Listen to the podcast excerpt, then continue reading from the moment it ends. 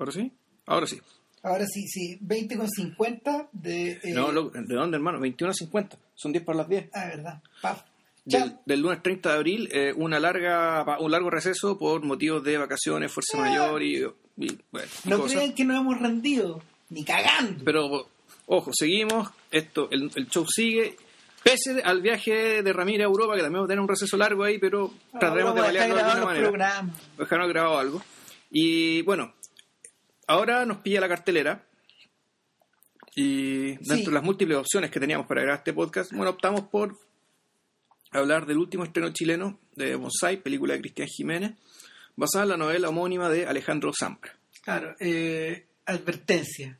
La película va a salir luego de cartelera así como va su recaudación. Please, vayan. Que estuvo muy mal el fin de semana. O sea, lo que pasa es que Bonsai, Bonsai se enfrentó con un tremendo problema de, de espacio y es de, es de Avengers. Fue el estreno de The Avengers que como que te cuarta cualquier posibilidad de... Yo, yo- o sea, yo sé que compiten en, en carriles distintos, pero con Avengers que- quedándose como con 100 pantallas. 100. Es que más o menos, ese es el tipo de... Wow. Ese es el tipo de estreno que estos gallos diseñan ahora porque no, no conviene no conviene estrenar por menos para esta gente. Ya. ¿Cachai? Si van a invertir tanta plata en, en tratar de en tratar de que la película se vea rápido. Congregó a 190.000 espectadores. Igual no es mucho tampoco, pero pero por una película de esas no ¿Para está un fin de semana en Chile? Es que hablamos de, acuérdate de los estrenos de Pixar y esas otras cosas que llegan de 250 lucas. Sí, pero bueno, es que eso... eh, que los, los, los, los estrenos infantiles tienen la ventaja de contar al cabro chico, digamos. Bueno, pero por lo menos en la, en la eh, a ti te tocó una función donde habían dos personas en Bonsai, pero O sea, era, era un claro, cine premium. Yo tengo el cine premium de- del Alto Las Condes. Bueno, y fue tuve que ir al Alto Las Condes porque eh, no está en, no está en el Parque Arauco. Arauco, O sea, no, la Hoyt solamente lo yo- puso, un- puso una copia de Bonsai en La Reina. Yo fui el día de estreno eh, a la reina. A la Hoyt, ya. eh, las, las colas de los Avengers llegaban hasta, hasta casi afuera para poder entrar y yo vi Bonsai muy cómodamente con otras 20 personas en una sala para 300. Ya, wow. Entonces, nada, vayan a Bonsai. O sea, si, si nosotros, si, si toda la gente anda diciendo que en el fondo vayan a ver películas chilenas, me parece raro que no- eso no se refleje en, en las pantallas. pues. O sea, y, y, y en parte de eso, sobre eso también es una de las interrogantes que nos gustaría poner sobre la mesa hoy día. Sí, bueno, bueno, de partida ya. Si, yo no sé si el afiche, yo no, no he salido mucho a las calles de Santiago últimamente, yo no sé si el afiche de la película estuvo muy presente o no. en Por la- ningún en la lado. ciudad. Si tú lo comparas con Joven y Alocada, que, que, que el, el afiche polémico estuvo colgado hasta algunas micros, digamos. Sí, pues no Eh, sé, tú en las micros, sí lo vi. Claro, eh, es súper distinta la es súper distinta la, la prensa que hizo, perdón, la- el marketing que hizo Fábula, que era la empresa que estaba detrás de Joven y Alocada, versus el marketing que hizo Jirafa, digamos. También son los tipos de los públicos a los que se están acercando. O sea, a ver, Joven y Alocada es una película que su mercado principalmente estaba en Chile. Sí. No, no, no. Las proyecciones de Joven y Alocada eh, evidentemente tienen que ver con el extranjero, pero, pero primero se hizo la campaña acá y la película se estrenó acá y se movió acá. En cambio, Bo- Bonsai es una película como el resto de las producciones de Jirafa, llámese El cielo, la tierra y la lluvia, por ejemplo, o, o alguna otra por ahí. eh, el mismo, la misma Ilusiones Ópticas de Jiménez, Ya. para mencionar dos de dos de dos, dos producidas por esta otras dos producidas por esta compañía son películas que se estrenan primero en Francia. O, o, o- o cuyo, cuyo- Sí, uno que más tienes plata francesa. claro Guacho por ejemplo. Guacho se estrenó primero en Francia que en, que en Santiago. En París que en Santiago. Entonces que, que también es de jirafa. O sea su mercado claramente está orientado hacia allá. Afuera, claro. y de la misma forma de la misma forma pasó con Bonsai. Sí, bueno. bueno, es que lo, lo, de- lo de los afiches te lo decía porque en Bonsai, eh, en la ficha de Bonsai decía, claro, una historia de conversaciones sobre amor, literatura y bla, bla, bla. Ya el hecho de poner la palabra literatura, digamos, una ficha de película, creo espanta un montón de gente. o bla bla bla O- no, también. Me da la idea que es una película muy bla bla bla. Me hace acordar a la manera en que, a la, a la ¿sabéis que la, la- los- el póster de Bonsai me hace, me hace acordar a los a los, a los, a los pósters de los filmes de Romer, estos pósters que los argentinos imprimían de los filmes de Romer, donde en general salían dos mujeres mirándose y conversando, Claro. o una mujer y un hombre como medio peleando o distanciados. y era como que uno tras otro, tras otro, tras otro, y no era muy distinto. Eh, algo parecido pasa con Bonsai. ¿Cómo se puede vender esta clase de material sin sin sin eh, sin dejar un poco sin, tratar de vender gato por liebre a la gente, sin decirle esta película es sobre esto, vayan y en realidad no lo es.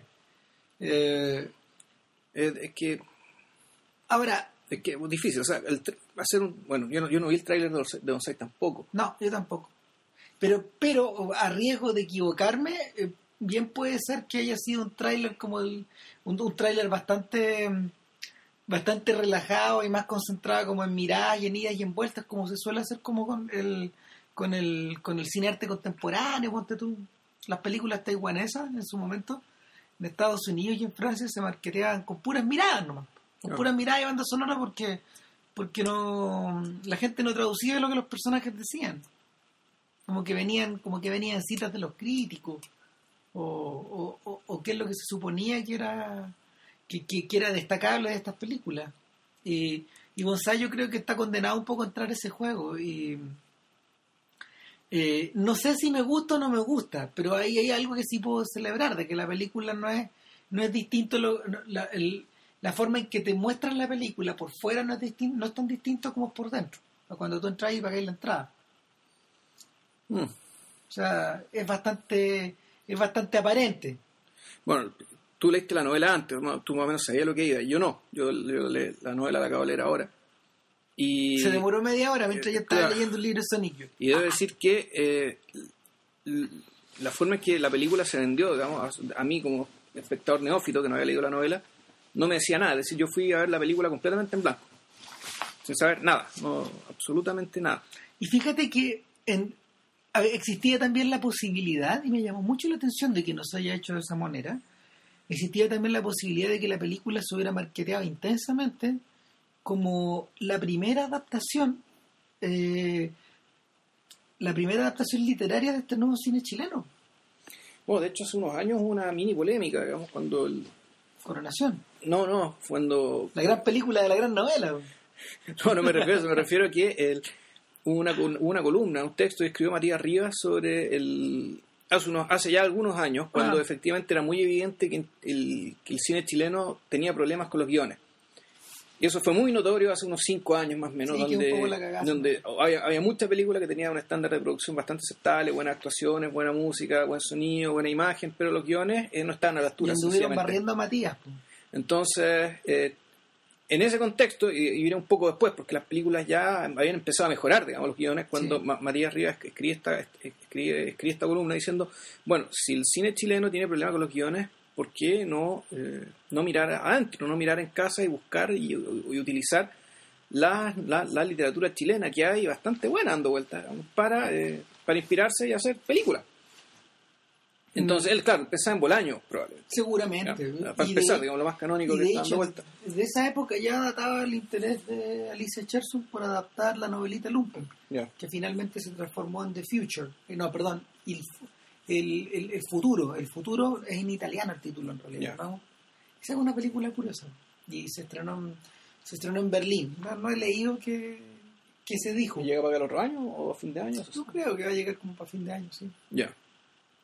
Claro, entonces, el, eh, efectivamente aquí lo que aquí un poco ha pasado que ah, bueno alguien recogió el guante y utilizó una, una obra chilena, una eh, para bueno para, inspirarse para hacer una película y eh, para eso bueno esto podría ser bien el tema el servir como para, para continuar la discusión respecto a qué fue lo que hizo la película con la novela. Eh, A ver, habría que partir explicando qué es la novela primero. Sí, claro. Bonsai, Bonsai es un relato como de cuánto, 90 páginas, 94 páginas pero muy de- de- del, del tamaño de- del, del, ¿cómo se llama?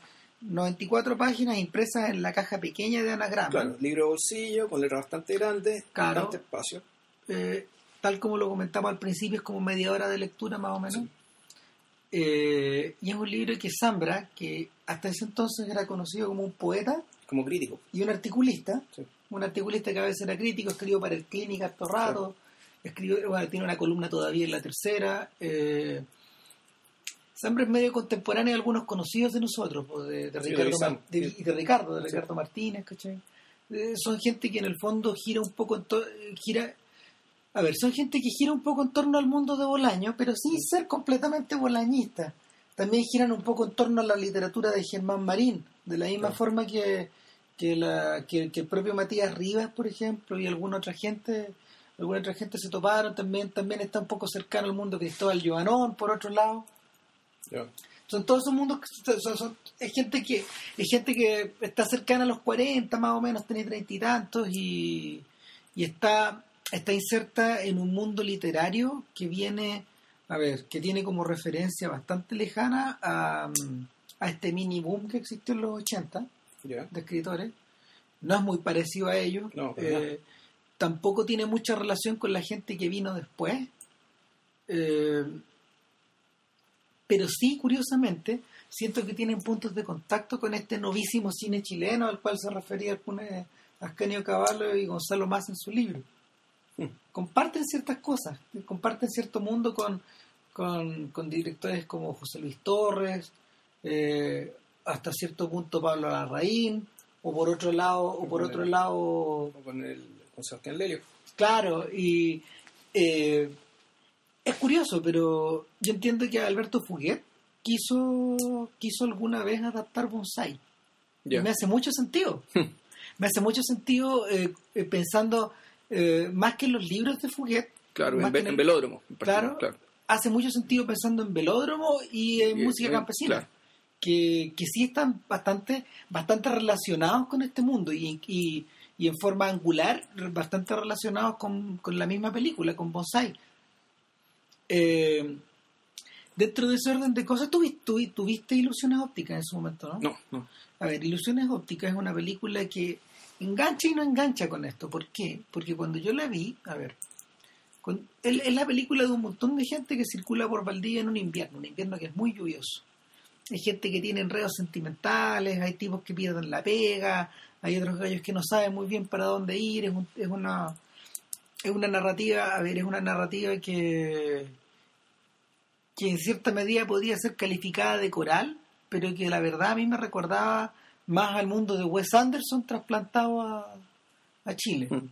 Esta sensación como de personajes que van un poco afuera de, fuera de compás, estos chistes que son como medios pequeñitos que están como insertados y que en el fondo son como ciertas notas irónicas.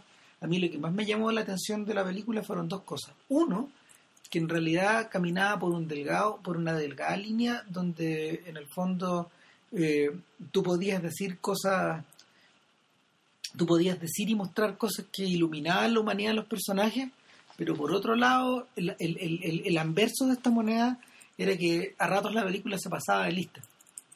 Se pasaba de lista al tratar de, al tratar de ir al compás de esta gente. Y es muy posible que eso ello se haya debido a que la cantidad de personajes que estaba manejando Jiménez y su equipo en el rodaje era mucha. Le sobraban personajes a su película. Parece raro decirlo de esa forma, porque en realidad cuando uno, mientras uno más se adentra en el mundo, no sé, no sé, o de la escritura o de las estructuras, tú te das cuenta de que la cantidad de pega que se que se que se invierte en la, en la creación de estas historias es harta. Entonces, igual es una decisión deliberada que fueran hartos. En cierta medida da la impresión de que era un intento de era un intento como de de poner la ciudad frente a tus ojos en sus distintos en sus distintos ámbitos O sea, la comunidad imaginaria era la ciudad, Valdivia. finalmente y la, y la película las cosas más hermosas de la película la manera punto uno eh, la forma en que reflejaba el invierno sureño que es un invierno que se pasa puertas adentro. Ergo la mayor cantidad de las escenas eran en puertas adentro había lluvia había frío afuera pero no sé pues habían estaban estaban estas estaban estas casas que estaban estas casas medias estas casonas medias grandotas como de la costanera por ejemplo o eh, de- del, del río calle calle o, había una había una casa de, no sé de gente con la, la gente no, me atrevería a decir como de clase alta pero de clase media alta de la película eh, también estaba representada como dentro de un condominio pero buena parte transcurría dentro de un galpón donde estaban reorientando un grupo de personas que, que se estaban cambiando de pega. Uno de ellos era Gregory Cohen, que se había quedado sin pega. Y, eh, y el, lo otro era, la, era el mundo al interior del molde Valdivia. que, que estaba, estaba representado, no sé, por estudiantes que iban a comer ahí, por gente que trabajaba ahí limpiando, limpiando los patios de comida y ese tipo de cosas. Y eso estaba muy bien hecho. Ahí funcionaba, ahí, lo, ahí la- el mecanismo de reloj de la película funcionaba a la perfección. Y curiosamente eso es lo que mejor se, re- se, se trasplanta al mundo de bonsai. La, como esta especie como de comunicación interna entre las distintas historias o los distintos vasos que se mueven. Sí, bueno, bueno, de partida, eh, la película eh, altera un poco el libro al hacer que una parte importante de la trama, digamos la mitad de la trama, eh, transcurra en Valdivia. Claro. Eh, Volvemos al tema de Valdivia. volvemos a Valdivia, reconocemos, se, se- se reconocen de nuevo estas, ca- estas casas de madera que, que crujen siempre. Sí, Como que muy, y que- Sur. el sur, o sea, las, ca- las casas que crujen, mucha lluvia, mucha oscuridad. Y por tanto, digamos, lo que lo del intimismo, digamos, no es chiste, sino que es cierto. Es decir, la, la, la intimidad oscura, digamos, de gente protege- prote- protegiéndose del frío y la lluvia. Digamos, y, y en ese contexto, digamos, nace la historia de amor de na- nace la historia de amor de Mosai. Pero fíjate que a la vez hay cosas que me recordaron profundamente a la película de Jo- de José Luis Torres. Luis la ve y dice, ah, ya, esta, esta toma de los árboles, esta Sí. forma de seguir, la, de, de seguir la- las líneas de las ramas, o de, de repente algún plano general y mostrar, digamos, el- el- la, la tremenda espesura verde. O el tremendo, o la, o, la, o la manera en que los personajes parecen una verdadera hormiga al lado Claro. de estos titanes verdes. Claro, claro, en, en la película de J.L. Torres, J.L. Torres lo que quiso hacer, o lo que yo creo que quiso hacer fue eh, siempre dar a entender que la presencia humana en ese contexto es precaria. Claro, que que, es- se pueden borrar del mapa. y que en algún- en algún momento el bosque, el bosque te va a tragar. Y por tanto, el, el bosque y el verde que está afuera eh, es un lugar, en el fondo, un lugar peligroso. Eh, Es un lugar que te disuelve, que te que disuelve como individuo, que disuelve también, disuelve las comunidades, digamos, que la, que la cultura presente es mucho más precaria y más débil que la naturaleza, que es completamente exuberante. Lo interesante es que ese efecto al que tú te refieres, eh, trasladado, cuando, cuando los personajes se trasladan a la ciudad, ya vamos a explicar por qué y cómo Claro. y cuándo, eh, se genera el mismo, el mismo efecto. Claro, ¿Por qué? Porque hay intimismo en, esto, en estos espacios que habitan los personajes o los protagonistas en Santiago, eh, tanto dentro de sus respectivos, de respectivos departamentos, alcanzamos a ver dos o tres, creo, y no sé, la típica toma del tabel y el interior del, del claro. que a esa altura esto es casi intimista, digamos, porque está, está, está, está filmado de una forma medio opresiva, y la sensación de que la propia ciudad te traga, de que, la, de que, de que en el fondo te perdí en esta ciudad, como le ocurre al personaje hacia el final de la historia, se disuelve este Sí, sujeto. claro. Se disuelve, nosotros pensamos, podríamos haber pensado de que el tipo se disuelve de alguna manera en este mundo, en este mundo de titanes verdes, o de, de cosas gigantescas, que, parece, que no parecen no tener tiempo, y sin embargo el tipo va a disolverse en un mundo donde todo parece eh, móvil, todo parece cambiante, todo parece precario, todo parece todo parece designado o diseñado al segundo, y solo para volver a deshacerse y volver a rearmarse. claro. Eh, Bonsai, tal como decía JP eh, hace un rato, eh, es la historia, es, un- es, es, es una historia de amor y al mismo tiempo el fantasma de una historia de amor. En el libro de, en el libro de Zambra, que es un, es un O libro sea, que es una historia de amor, ojo, o sea, es una historia de amor, obviamente. Mm, es eh, esboza, eh, esboza, digamos, no se mete de lleno, pero esboza el, el, el asunto del proceso creativo, pero no, no, no, no, no en el cliché, digamos, del cómo se hace una obra, sino que, eh, sino que eludiendo, o no sé si eludiendo, pero enfrentando de una manera que pretende ser original, yo creo que lo es, digamos, y eludiendo los clichés en este tema, la relación vida-arte, arte-vida. claro, O sea, es, es decir, la, la, la, la influencia que pueden tener ciertas, eh, ciertas estructuras de relatos preestablecidos o otros relatos existentes, a la hora de terminar tu propia vida, digamos, y naturalmente la relación inversa, es decir, digamos, cómo la, eh, cómo la vida misma, eh, se, se va convirtiendo en alguna especie de relato con sentido en- de- dentro de la cabeza de quien lo vive. claro, eh, eso, es, eso es muy evidente en, en el libro de Zambra, cuando, cuando Zambra en vez de adoptar un lenguaje bolañesco, por decirlo de alguna manera, escribe contra Bolaño, y en vez de en vez de dejarse llevar por las ramas, en vez de irse por las ramas, eh, empieza a comprimirlo todo. Y en el fondo comprime la anécdota hasta, hasta su mínima hasta su mínima expresión va comprimiendo las anécdotas y los relatos y de alguna manera, fíjate que de alguna manera me hizo acordar a, un poco a Ítalo Calvino de esta trilogía de eh, algo así como se llamaba, creo que es la trilogía como de los ancestros de nuestros padres no sé qué, donde está el Visconde de Mediado, el Visconde de Mediado, el, Visconde de Mediado, el, varón, rampante. Y el Caballero Inexistente. Eh, nuestros antepasados se llama ah, se llama la trilogía. Y, y en ese libro eh, Calvino actúa deliberadamente como un demiurgo.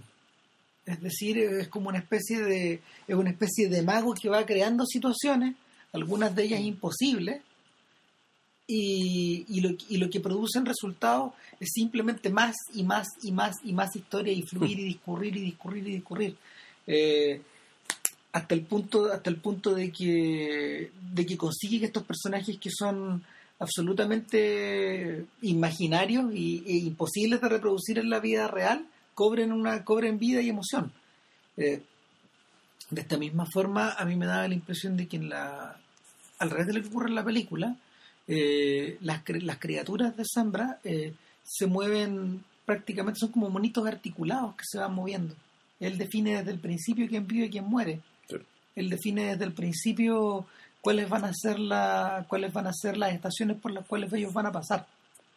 Y en, el, en la película de la película de Jiménez, dale, nosotros nos sentamos a ver una ilusión, nos, nos explican al principio de que esta es una película donde alguien muere al final. Y sin embargo, eh, permanecemos siempre en la ilusión de que estos personajes por dentro tienen libre albedrío. Hmm y la, y la, ilusión se, la ilusión se, nos condena hasta a, nos condena a seguirlo hasta el final incluso. Sambre escribió hace un, hace un tiempo un texto de hace, hace, unos días atrás un texto sobre su relación con la misma adaptación. Y él decía que por suerte o por o por desgracia él no asistió a ningún momento del rodaje porque tuvo que estar en el extranjero. Y y de alguna manera eh, llegó en pelota a ver la película del año pasado acá, donde estaba seleccionado creo que eh, en una cierta mirada, claro. Y nada, pues el, la película es bastante diferente en ese sentido del libro, aunque a pesar de que mantiene la misma anécdota, que es la historia de, de, este par de estudiantes que se conoce en una clase de literatura, Emilia y Julio, y Julio eh, que se conocen en algún momento de los 90 eh, en, la, película, para que tengan hacer una referencia, la película, eh, en el primer carrete donde supuestamente iban a estudiar, pero resulta que para estudiar necesitaban, alguna necesitaba música fuerte, otro necesitaba tomar vodka y otro necesitaba jugo de naranja, entonces eh, terminaron todos tomando vodka naranja escuchando Super Sordo.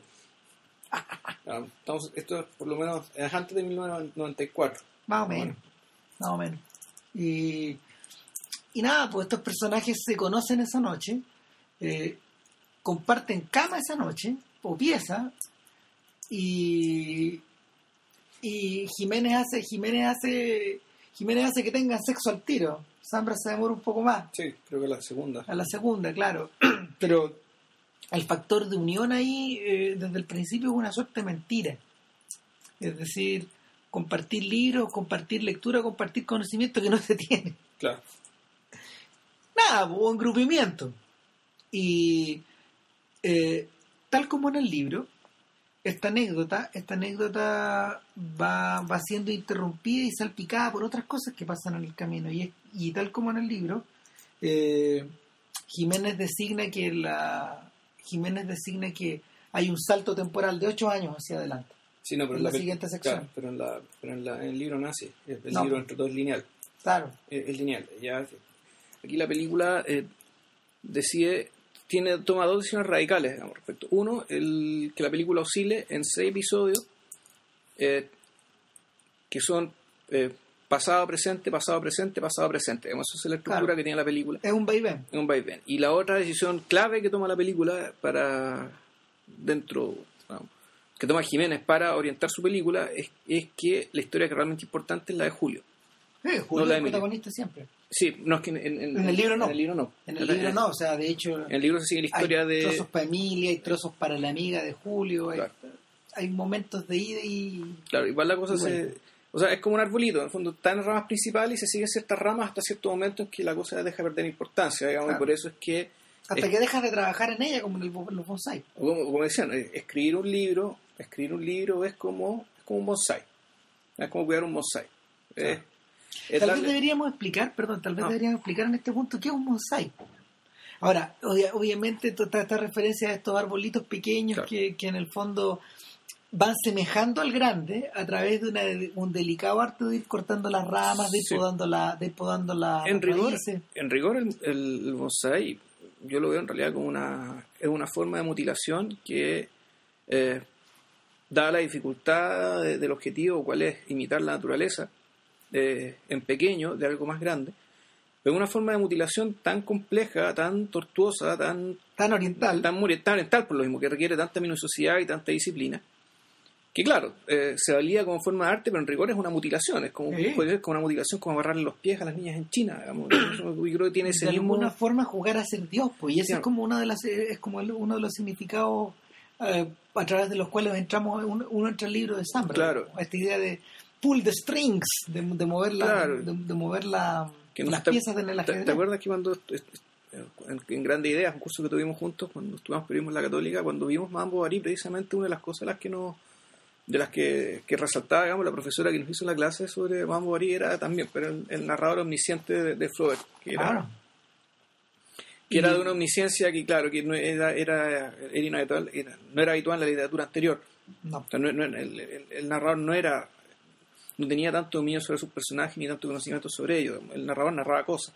Ahora, la- lo otro es Y, que... ah, pero, perdón, y el otro punto, eh, el, el otro punto importante con el, con el bonsai, ya cuando se convierte en metáfora, es que el bonsai no solo es el arbolito, Eso iba a decir. el bonsai es también es, es el arbolito con su macetero. ¿no? Eh, Vemos también esta idea tan oriental de lo que usáis, Es el digamos, contenido y, y lo que lo contiene. y el continente. Claro. Entonces, es lo que está dentro como lo que contiene aquello que está. De alguna manera, de alguna manera es una, es una, no es una mala forma también de observar una película. Sí. Ah. Porque la película es lo que te narra la película, o sea, es la, es la narración, es, la- es el argumento, Lo que pero al mismo tiempo claro. la forma. lo que, lo que no sé si es exactamente lo mismo pero también por otro profesor de, de- otro profesor en la católica el Jaime Hagen no sé te acuerdas- te acuerdas Sí. de él, porque- no, no, hablaba de, de lo que lo- era él o no o no era otro Eh, bueno no importa cuando se hablaba del mito sucinto Ya. Entonces el mito sucinto es que eh, el mito sucinto es chico conoce a chica se casan y son felices para siempre y, ahí y ese es el mito sucinto digamos, de un montón de novelas de, de novelas historias y películas distintas entonces efectivamente lo que le da, lo que le da eh, lo, lo que le da la individualidad y la singularidad a, a las obras que tiene este mito sucinto bueno es el continente ¿ya? es ya el, el cómo Claro. el cómo ¿no? los La detalles forma. las ramas por decirlo así Mm, la forma en que se ve la historia por fuera o cómo se siente por dentro.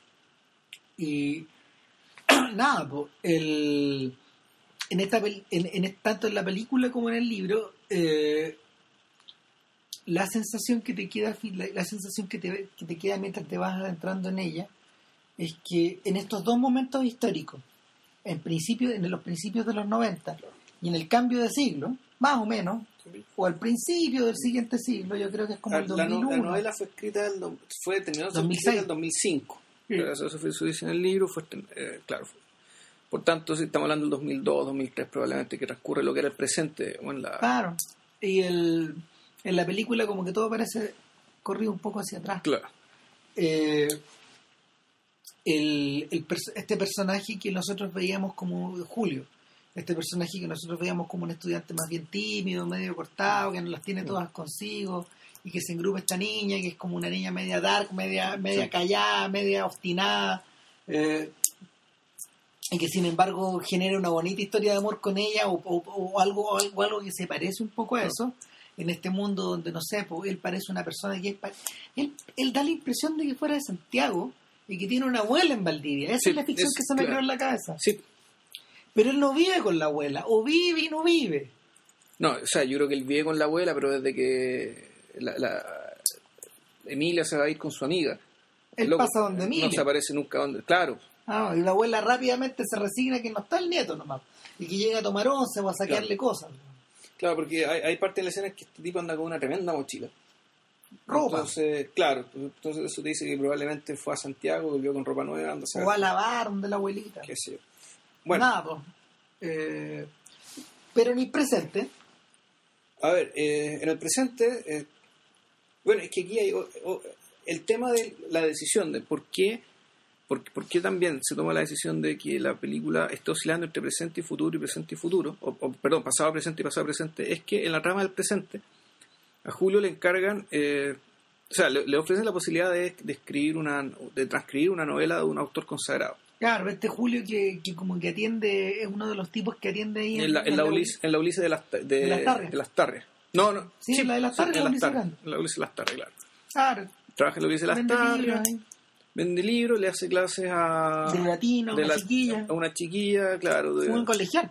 a una colegial. En el libro dice que un- dijo un intelectual de derecha, pero probablemente, claro, que sea en latino, una cara que sea probablemente familia de lobos, porque hay muchos cabros chicos en la casa. Claro.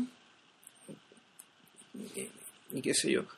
Y, y bueno, le- el- le- está la Tiene la oportunidad de de, encontrarse con Gasmuri, con, con Gamuri, que es alias novelista. Germán Marín. Ya, Muy parecido. ya. Ah, Y entonces, bueno, le, le of- le ofrecen ya reescribir la novela, él, ofre- él tira una, una cifra, una cantidad de plata, porque no se le vino nada más a la cabeza. claro, le dice 300 lucas, 200, 200 lucas, creo que, claro.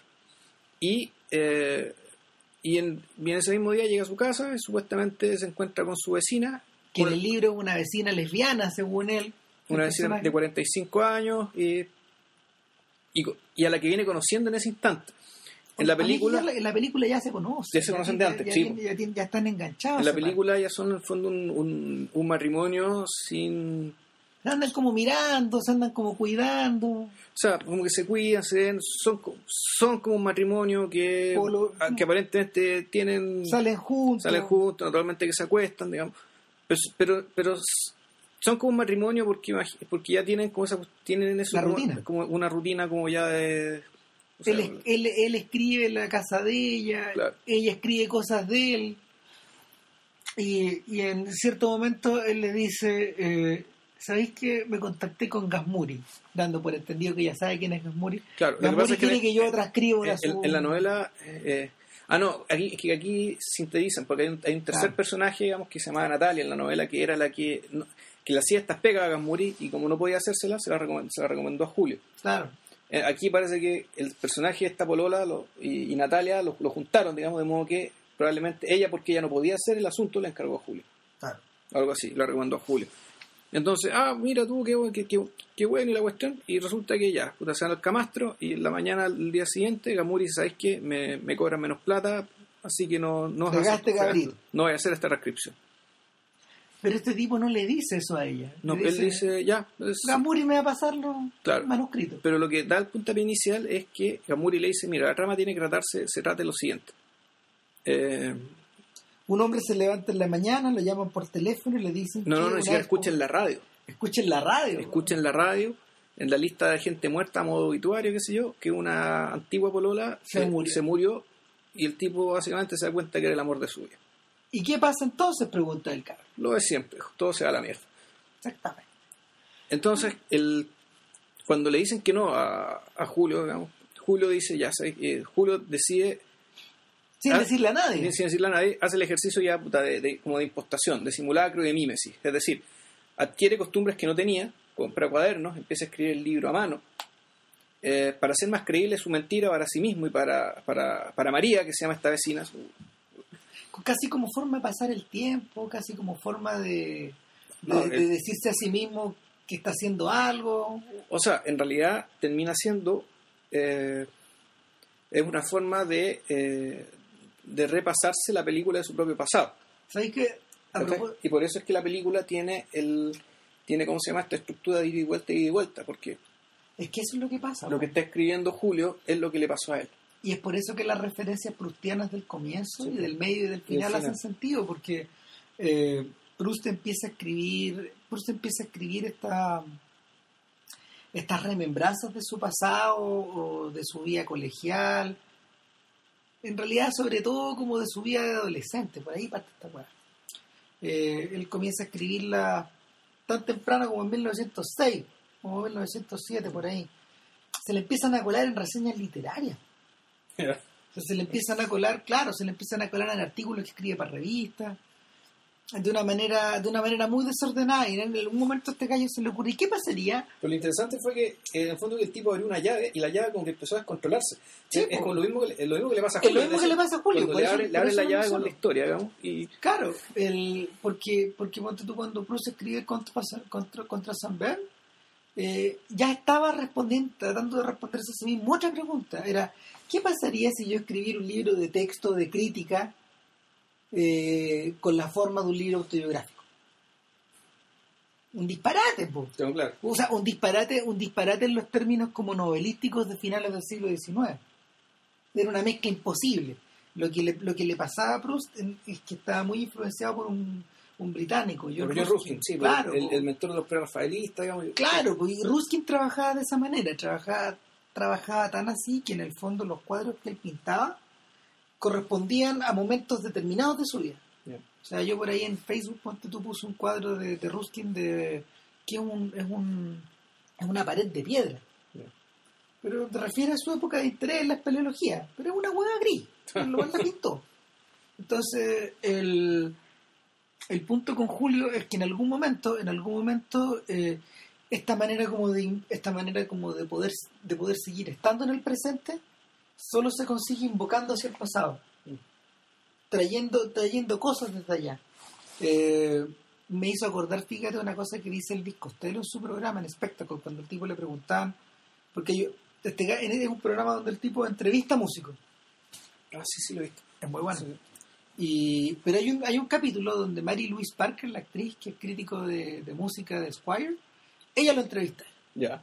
¿Cachai? Y él dice que ella le pregunta de dónde salieron estas canciones. Entonces le dice de, de malas imitaciones. Cuando yo comencé a escribir, yo comencé a escribir para callado sin decirle a nadie a quién estaba copiando, pero yo tengo que haber hecho decenas de copias, de, malas copias de Van Morrison, hasta que eso se transformó en la manera en que yo, en que yo trabajo.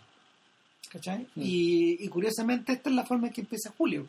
no tratando de copiar a Gasmuri, pero la, la María le dice, Está raro Gasmuri, cambió completo, es como si le estuviera costando escribir de nuevo, está cometiendo mucha torpeza. Porque al principio esto está muy torpe, pero después se arregla bastante. Sí, como que se está entusiasmando con esta manera de escribir. Entonces, nada, mentiras dan, mentiras dan paso a verdad. Sí, claro. Y, tengo una pregunta ahí. ¿Cuánto de la historia que estamos viendo en las secciones impares, es decir, en las secciones del pasado, de Valdivia, corresponde a lo que escribe Julio. No sé si me explico. ¿Cuánto me está mintiendo Julio? ¿Cuánto es, ¿Cuánto es de literario o de imaginado o de cinematográfico ahí? ¿Y cuánto es de verdad? Es bonita la sensación de que en el Lo que pasa es que claramente la novela tiene un final distinto. Claro. Porque antes en algún momento se separa. Sí, pero, pero, pero, pero la película, en la película yo tengo, en la película, al, mira, a ver, lo que pasa con Julio, perdón, lo que pasa, lo que yo siento que pasa con Julio en, el libro es que el sujeto, el sujeto de verdad él está presa de sus mecanismos, de sus propios mecanismos como de adaptación a, no sé, al, mundo en el que vive. Sin embargo, en la película, de lo que parece preso Julio, es de este vaivén, es de esta sensación de estar tanto en el pasado como en el presente. Hacia el final de la historia, ¿te acordáis que que María le dice de frente, puta, le, le, dice dos cosas. Uno le dice que está claro que, está claro que eh, estos cabros del libro eh, se están mintiendo entre sí. Mm. Pero no, yo estoy seguro que él miente, pero y ella, no. ella también miente, weón, mira otra vez, le dice. O sea, como que ella estuviera descubriendo cosas que él no había descubierto todavía no había visto, claro. en su propio texto. Y por otro lado está No, su propia, su propia vida. su propia vida, perdón, claro. Lo más, lo más notorio. Y, lo, y, y, a propósito de eso mismo, eh, en este proceso donde este gallo logra donde este gallo logra dar cuenta este, que se logra dar cuenta de que en el fondo esta inmovilidad en la que él permanece eh, obedece un poco a estas cosas que se llegaron atascadas. Claro, al, al, al proceso, a, a, un proceso no cerrado. O sea, en realidad el tipo nunca hizo el duelo respecto del cierre de su, de su noviazgo con, No, con, po. con- con Emilia. Digamos, yo, eh, eso es lo que, eh, tanto en la película como en el libro, digamos, eh, de eso se trata, digamos, en el fondo. Y, y esto que es tan prosaico de decir, digamos, puta, la, tanto la película como el libro, yo creo que está valorado en, el li- en la película. Tú, tú, tú pensás que en el libro el. El, proceso de dar cuenta de, de algo tan que se puede decir de esta manera tan prosaica, tan simple, digamos, y tan a lo mito sucinto, digamos, bueno, eh, yo creo que el mérito ya el esfuerzo que está detrás de esta cuestión. O sea, ese es el sentido de esta película, el contar esto, el contar esta tragedia de una manera tal que, eh, que tenga además incluso en los espectadores, digamos, el efecto medio prustiano. Ah, Digamos, el, el- el- el- el- el efecto de, de, de meterse en la propia vida de uno como, como individuo que ha, que ha vivido en esta vida. Claro, eh, una de la, uno de los motores del libro, uno de los motores, tú lo sabéis bien que lo habéis leído completo, man. ¿O te acuerdas? O sea, que te acordáis ¿De qué cosa? de la Richard, man. De- Ah, sí, es que no, pero es no que leérmelo de nuevo. No, Claro. Ah, lo leí en francés, entonces Claro. el, el En- en porcentaje- una- en una época en que no cacháis tanto, de hecho, el libro. Cach- O cachabais bien, pero eh, cachaba, pero, pero no no. Proust en francés. Ah, Es ah, jodido. Bueno, la cuestión es que una de las idas y las vueltas terribles del libro es la pasión de, de- es la pasión de Marcel por. Albertín, po, sí, o del narrador, porque en realidad a Marcel le dicen Marcel como en dos veces en el libro. claro. Y, y el, el, el- bueno, ese, es, ese árbol sí que es grande, pero resulta, pero tal como el Julio del libro, Marcel tiene el corazón roto. ¿Cachai? Marcel tiene el corazón roto y es un proceso largo de curación. No es de las cosas más importantes de lo que, que, que ocurren en el libro, porque también ocurren otras. claro. Pero, pero se me quedó pegada este momento en que María le dice, bueno, pues, y este sujeto que anda con el corazón roto. Se lo dice. Es, es un pobre tipo, Un es, pobre es- gallo. es un pobre tipo que tiene el corazón roto, refiriéndose a Gasmuri, todo- siempre creyendo, digamos, que la novela es de Gasmuri, que es lo que está, lo que está leyendo, es la, es la subjetividad de Gasmuri. Claro. O sea, eh, es interesante este hecho de que uno a veces cuando escribe, escribe a nombre de otro. O para Mm. poder decir ciertas cosas, tú las mandáis en código. O, o, o, o- después ves, ves lo que escribiste y te das cuenta que, que, que significa otra cosa o que refiere a otros momentos que, que en el fondo tú podías tú podías tú podías expresar solo de una manera lateral y aquí aquí la aquí la interposición de personas es total es decir para poder contar esa historia tú tienes que eh, tú tienes que achacarla a otro Claro. sujeto a un tercero que tenga las pelotas para poder contarla Mm. y yo, yo creo yo creo que el yo creo que tanto en la película como en el libro ese es el, ese es el descubrimiento más bonito de hecho o el más terrible uno, o sea uno de los Mm. más terribles ¿cachai? porque porque en el fondo el el otro el otro en la película es Jiménez ese es Hamuri en el libro ¿me entendí? Mm. No sé si no sé si Cristian Jiménez estará de acuerdo con eso pero pero el, el surrogate como dicen los gringos el, el tipo que está puesto ahí para poder para poder dar cuenta de la historia en, en el libro es Gasmuri pero en la película es Jiménez es el otro mediador es el otro mediador de esta historia. Y, y, y en ese sentido me parece una bonita metáfora acerca de, acerca de cómo de cómo narrar en el cine Eh, bueno, la. Yo creo que es medio inevitable. Yo creo que un, ver- un mérito de la película el hecho de que eh, en la novela eh, el ejercicio de, por decirlo de alguna manera, de contar esto de una manera poco dramática, absolutamente antidramática, por decirlo, Eh. me- mejor dicho, y que sin embargo tenga, eh, tenga un efecto poderoso. Ese efecto en, la, en, en el libro eh, corre un riesgo de, corre un serio riesgo digamos la película porque la película hace que todo eh, hace que todo el, dolor de esta historia y, y lo que ella implica que, que, la, una que una la, que la novela podía pasar en un, en un párrafo te podían contar te podían despachar todo el asunto. Aquí dada la decisión de que se tomó de ir alternando el pasado con el presente la, la, tragedia en- ocurriendo digamos, ocupa un espacio mucho mayor, eh, es visible ante nuestros ojos, y eso hace que, eh, que creo que por eso además la, la, la película me gustó más. Bueno, además está también el hecho de que la vi primero, por lo tanto la- el efecto, de, por decirlo sorpresa, digamos, la novedad, me lo dio la película, no el libro. Eh, la, la película corre, corre el riesgo, digamos, efectivamente, de caer en el dramatismo. O sea, Sí, po. a- a- dif- porque el, el- Porque su material es melodramático. Exactamente. O sea, hay, hay un momento... No, y el material del cine, digamos, de, de- Claro. de mostrar las cosas, de verla, de ponerle música, digamos, y todo el asunto hace que la película haya corrido, haya corrido el riesgo, digamos, de, de caer en excesos dramáticos que habrían de- desnaturalizado la historia. O y sea- sin embargo los logra contener súper bien. Eh, un ejemplo a propósito de eso, eh, eh, basta, a propósito de que el, el podcast anterior, o sea, esta semana estábamos hablando de estamos hablando de intolerancia, eh, los patinazos modernos, los patinazos contemporáneos de intolerancia se deben a una mm, a una a un melodramatismo que ya no corresponde al de nosotros. El momento en que el momento en que el melo, el, el momento en que el melo cambia eh, curiosamente se da un poco después pues, en el en el en, en The Kid de Chaplin cuando. Chaplin entiende que para poder conseguir los efectos que él quiere tiene que meterle melodrama a su comedia y se demora dos años en tratar de entender cómo se weá.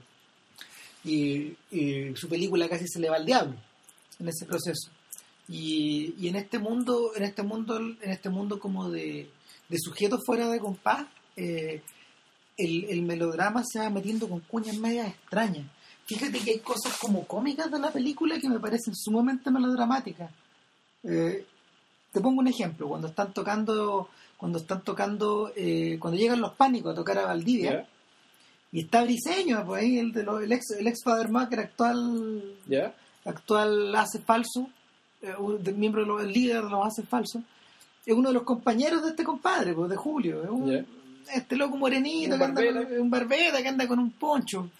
Y están tocando y le sacan la chucha ahí al principio porque los, los pifen y los sacan Claro, sí, tocar con bombo y guitarra. como los que, como los que lentaron, Claro, a mediados de los 90. Claro, y, y- y son como los teloneros y que y se vayan a la con... ¿cachai? Claro. Y, y los echan y, y llegan los pánicos y con su sonido importado a Santiago, que todo esto eh, son los tipos, son, son eh, Eddie Pistola y Carolina Tres Estrellas son los que compusieron la banda sonora de esta película, que, que de alguna manera es una cara como B del mundo de ellos, porque es bastante más calmada, es más callada, eh, es más silenciosa. Y nada, pues, eh, es, un, es un plano bien curioso donde están los músicos, Claro, Y- está, está ahí un vidrio, ¿verdad? Y, Claro. y afuera están lo- lo- lo- los mismos echados, pues, los, que le estaron echados chicos. Haciendo, haciendo pato yañe Claro, haciéndole un pato yaña a la gente. a la gente y a, y a pánico, naturalmente. Claro, y llevándose la fiesta a otro lado. Y mi sensación eh, es el plano que más me gusta de la película. Lejos. Eh, no solo porque hay una relación entre Santiago y región en ese plano, sino que porque hay una sensación entre algo que parece atávico y algo que parece muy moderno, Mm. cuando en realidad podrían ser al revés las cosas, Claro. de ida y de vuelta. Va y viene. Claro, otro va y la, y la otra sensación es que eh, en la película siempre hay algo que está pasando por detrás. No, no, no me refiero físicamente. En algunas escenas sí, por ejemplo, los cabros chicos de la familia Opus jugando mientras lo Claro, exactamente. permanentemente mientras, mientras está la, la clase de latín se está desarrollando. Claro. Y, y- y la cabra chica tratando de escaparse de la clase fights al jardín también. Entonces, bueno, y también esta idea, también esta idea de que lo civilizado o, lo, o los esto, esto, esta idea de, lo- de que los de que los salvajes civilizados, de alguna manera, que representa pánico, está en el primer plano, pero por detrás están estos cabros de están estos cabros de poncho y guitarra a punto de ser tragados por la noche, a punto de ser tragados por el Y bosque. que están, claro, que están haciendo una fiesta, parece como una danza india. Claro, claro, y está, está esa sensación entre lo que tú tocáis y lo que tú miráis o lo que tú avisoráis. Y, y me parece súper poderosa. A mí visualmente las escenas que me daban mucha atención eran aquellas escenas que estaban los dos personajes, pero que se les mostraba el estómago y los brazos cruzados. Ah, sí, las citas, las citas a la mujer casada de, Claro. de, de Podar. Ah, puta, y no viste la mujer casada. Y, Claro. y donde entonces se, se producía la. Los, los trozos, el, el bultito, del cual habla del cual habla mm, Zambra, Claro, pero que, que tiene un que tiene un, un nombre como capítulo en la película original. Bulto. bulto. No, creo que el busto es el principio. Ah, Bueno, el tema, me, me llamaba, eso, eso, eh, eso, eso- esos encuadres me, me, me- me sorprendieron harto y eso además, bueno, mezclado con el hecho de que lo que se hablaba no se ve y eso también, bueno, y eso Ah. también se expresaba en, en otra manera, con otro tipo de desajuste cuando estaba la pareja caminando, por ejemplo, que no se hablaban, o sea, se estaban mirando feo y sin embargo el diálogo era un diálogo bastante animado sobre algo, por ejemplo, el día que ella le cuenta a Julio que decidió odiar a su mamá. mm. Entonces, la eh, ahí yo creo que lo que, lo que se está haciendo, digamos, es, es precisamente el efecto es como des- desconcentrar. O sea, en el fondo que todo lo que está pasando no es que esté pasando todo en un lugar, en un solo momento, en un solo espacio, en un solo momento, sino que es, es- es como la sensación de que o hay más cosas pasando en, el- en un mismo plano, o que en realidad las cosas eh, están pasando siempre, por decirlo así, y no que está todo concentrado en un lugar, un lugar, un, un lugar, un día y un, y un hecho completo que sería la unidad aristotélica precisamente dramática. Es divertido, pero uno de los títulos de las canciones de Pánico, es del disco Rayo al Ojo, que es justamente como de como del año 97 más o menos. No me acuerdo si lo escuchan en el presente o en el pasado, pero por ahí anda. Y se llama Las cosas van más lento. Ah, y hace sí. precisamente a hace precisamente referencia como a, a esta sensación de que este mundo este mundo juvenil donde donde compartiste tus cosas y que parecía suceder tan veloz se va descascarando se va desilvanando se va va perdiendo ese ese ese brillo original para ponerse algo más para ponerse algo para ponerse un poco más plano para ponerse un poco más lento para ponerse un poco más indistinguible. Y otra cosa que, eh, que bueno, que también me llama la atención respecto al ejercicio de traducir o de, adaptar una novela a una, a, una película es lo que pasa con Julio. ¿Por qué? Porque eh, lo que se hace en la novela, digamos, es a la hora de eh, caracterizar a un personaje X, digamos, o mejor dicho, de contar lo que le pasa, porque no lo caracterizan mucho, no hablan mucho de Julio es así, Julio es, allá, Julio es así, sino que dicen cosas como que no le, no le sobra dinero, o que cosas de su familia, qué sé yo, pero eh, nu- nunca lo describen como él. No, y no- es necesario.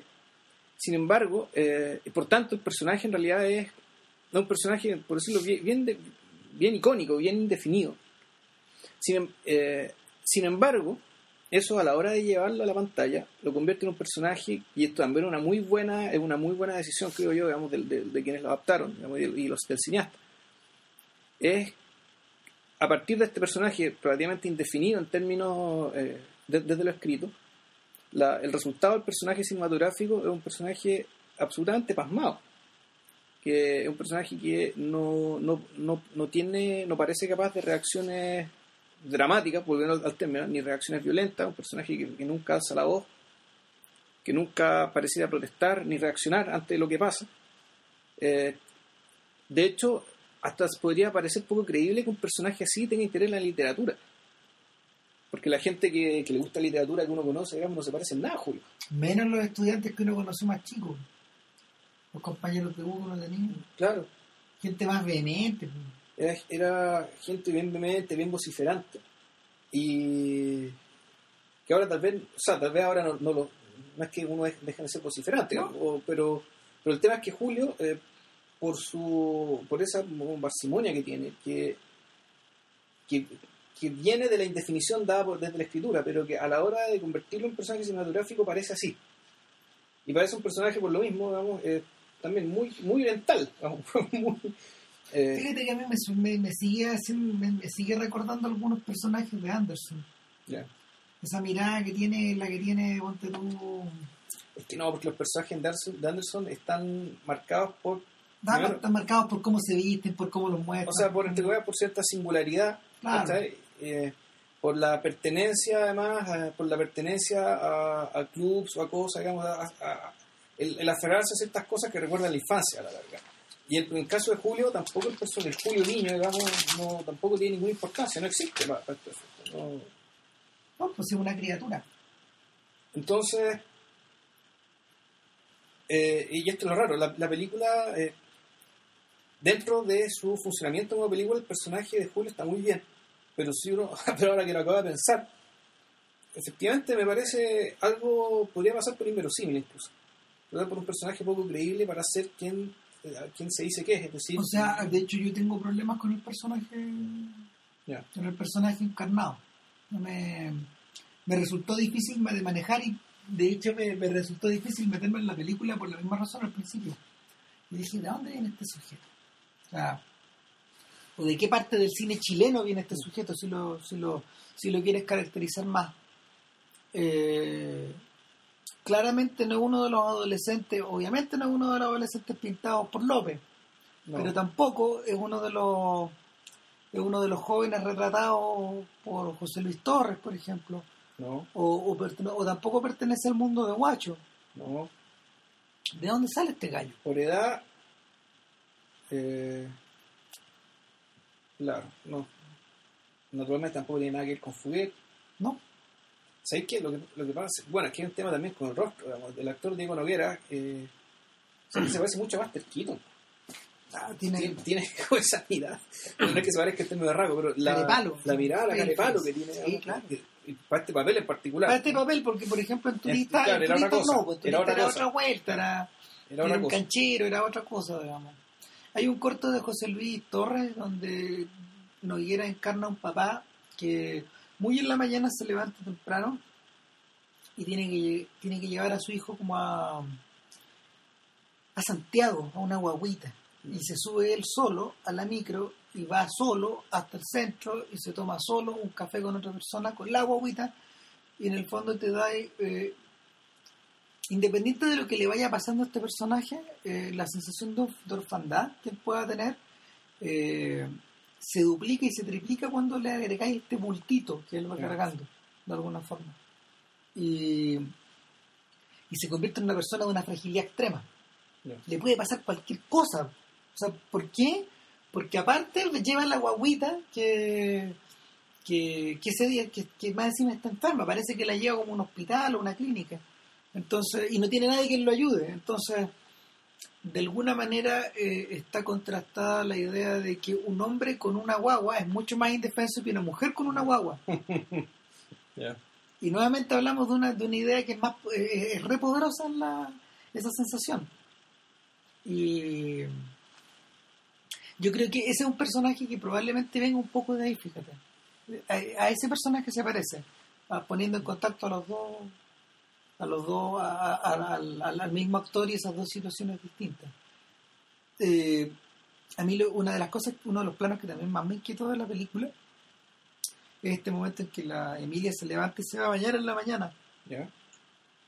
Y, y Julio llega y en una de las imágenes que de hecho ha sido difundida para como marketing de la película Está con las, la, las espumas claro llega con la, la espuma de afeitar como si fuera una barba y se sienta al lado de esta otra niña los dos esperando que, que Emilia salga del baño pero tú sabes cómo es esta cabra sus duchas son más largas que no sé qué le dicen algo así.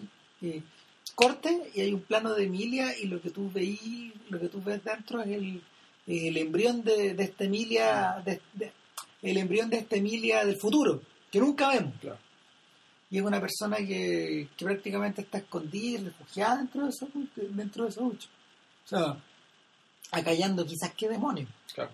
Que tampoco se sabe. no No se sabe. Se sabe muy poco la historia previa. En la novela te dicen más, pero tampoco es nada muy relevante para explicar lo que viene después. no y que de hecho aunque lo aunque lo explican al principio de la película no les pensamos contarlo que la vean Sí, claro. pero nada en ese sentido me parece que la película trabaja bastante bien sus zonas sus zonas negativas esas zonas donde no hay información en ese sentido me parece que está mucho mucho mu- mu- mucho muy bien logrado Eh, Sí, a ver. el- o sea, lo que- es una gracia de la película, bueno, el, el libro también, efectivamente, el, efecto de bonsai, cuando sacar todo aquello que sobra o que puede dificultar la comprensión o que puede terminar mareando al espectador o que puede terminar siendo irrelevante. Aún así hay cosas que uno podría seguir sacando. más si la.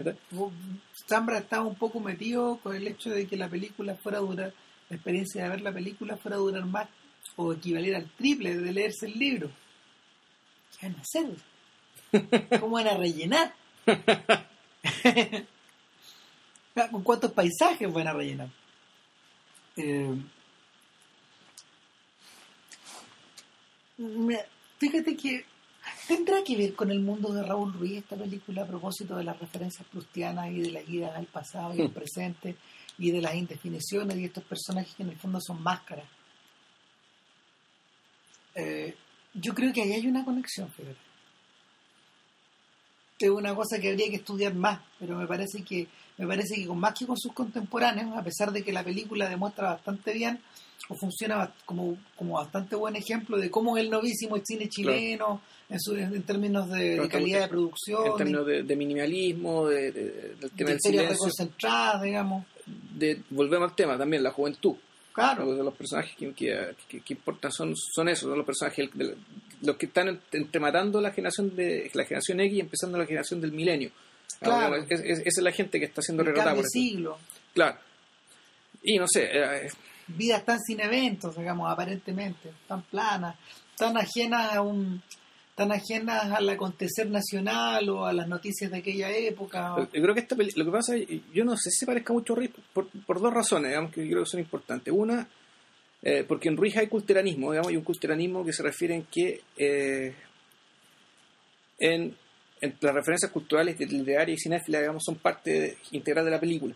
Aquí el tema de la literatura digamos, eh, está más bien a servir, es, es- más bien, yo creo que mencionada, a diferencia del libro, donde tú, tú- tú- tú te das cuenta que la construcción del libro, digamos, obedece a elementos literarios que Claro. de hecho están obliterados, no- ni siquiera son mencionados, pero tú los veías ahí. Claro.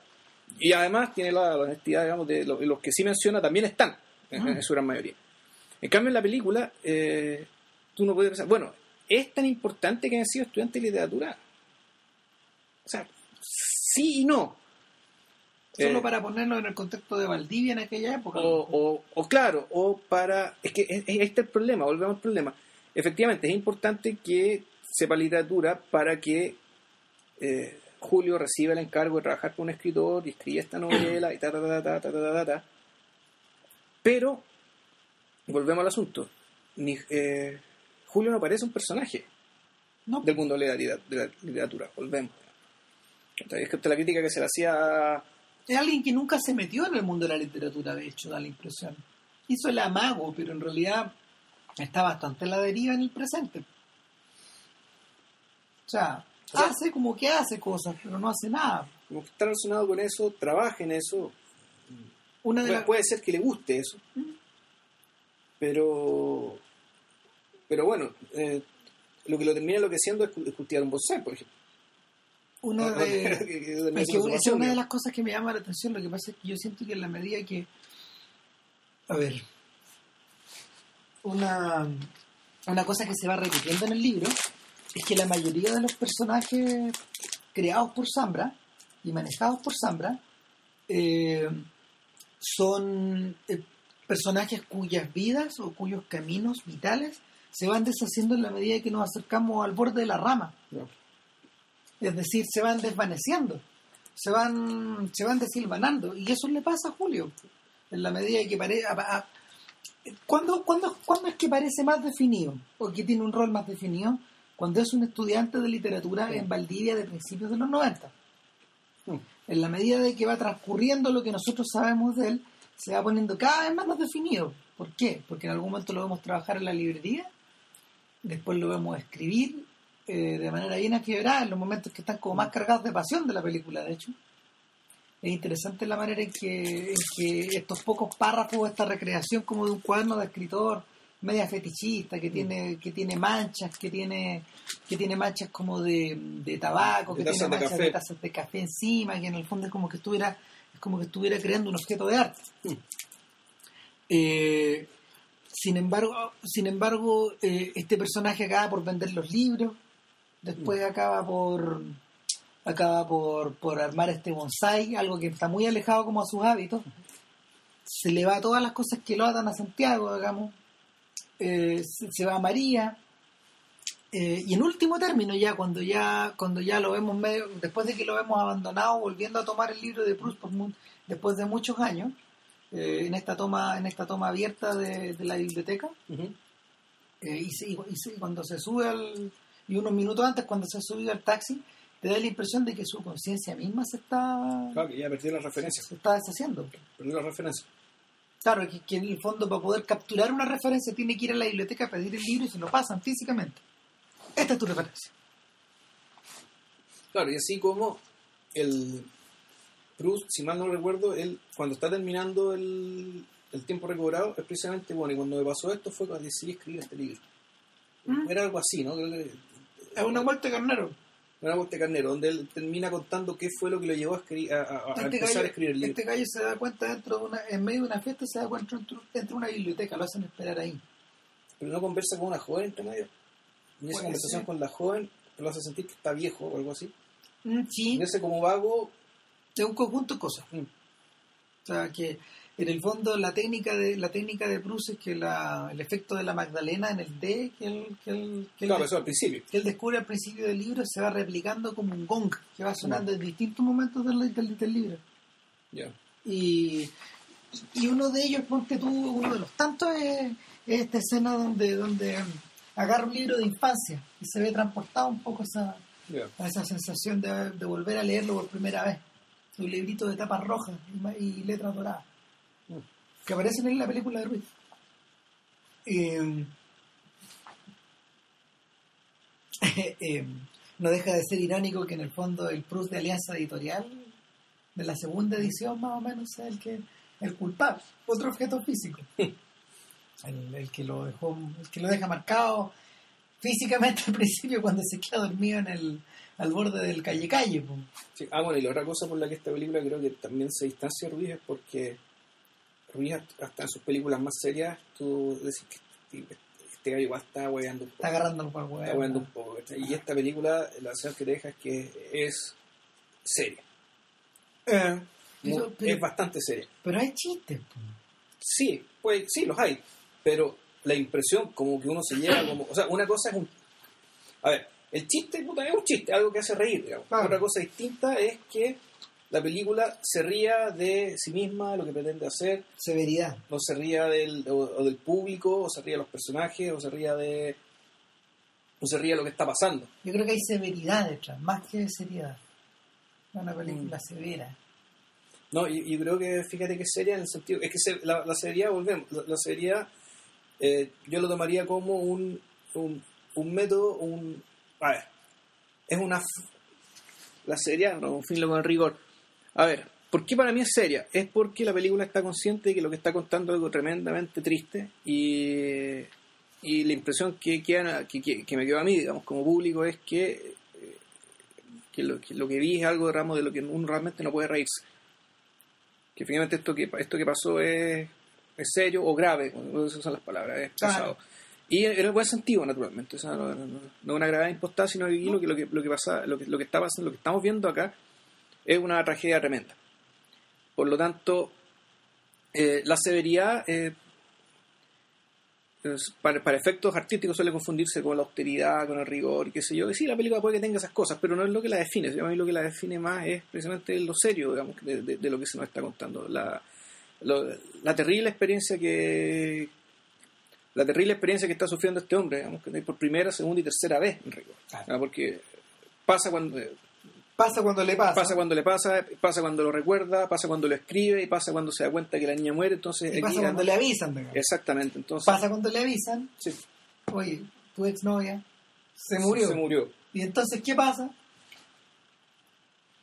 Todo Claro. se da a la mierda. todo se va a la mierda y al mismo tiempo ya tiene que empezar a, eh, por eso de alguna manera, a, a empezar otro relato Sí. en rigor.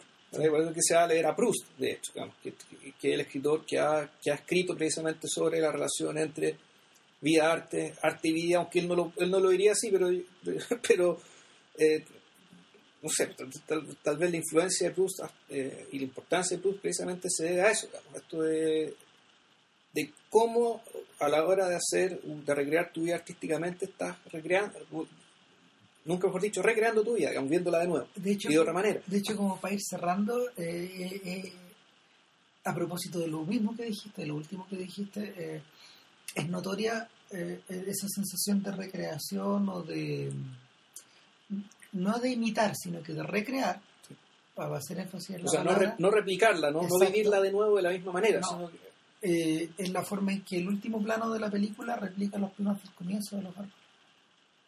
El último plano de la película es un plano, es una, es una, es un, es un acercamiento con lente macro al bonsai, no, donde la, donde las ramas del bonsai se ven tan gruesas como las de un árbol grande. Como la de los y tan de poderosas como las de los árboles originales. Claro, en Valdivia. y, y de, una de cierta manera te das cuenta de que eh, por esos dos por esos dos árboles por esos dos árboles pasa el eje de esta historia. Y la distancia entre esos dos árboles siendo uno gigantesco y el otro minúsculo no es tan grande Sí. y al mismo tiempo es abismal Fíjate, me acabo de acordar del árbol de la vida, pero mejor yo no aquí sí. Vamos a terminar Nada. a las 12 de la noche. eso así que bien por Jiménez felicitaciones para él para todo el equipo Sí. Eh, crucemos los dedos porque la película sobrevive a varios fines de semana O sea, por lo menos que sobreviva esta semana, una semana más. Eso, sería, como acto de justicia sería lo mínimo. Sí. Ya. Pues vayan a verla. Ya, que estén bien. Si nada pasa, el próximo podcast lo estaríamos grabando, yo creo que ya el fin de semana, y sería, va a ser la película El Rojo y el Blanco de Mik- Miklos Jansson, Jansson. película Claro. húngara del año. Volvemos, volvemos a nuestro gusto a otro húngaro. O sea, el cine franco-prusiano, austrohúngaro esta vez, eh, una película de 1967. Que estén bien. Ya, chao. Vale, chao.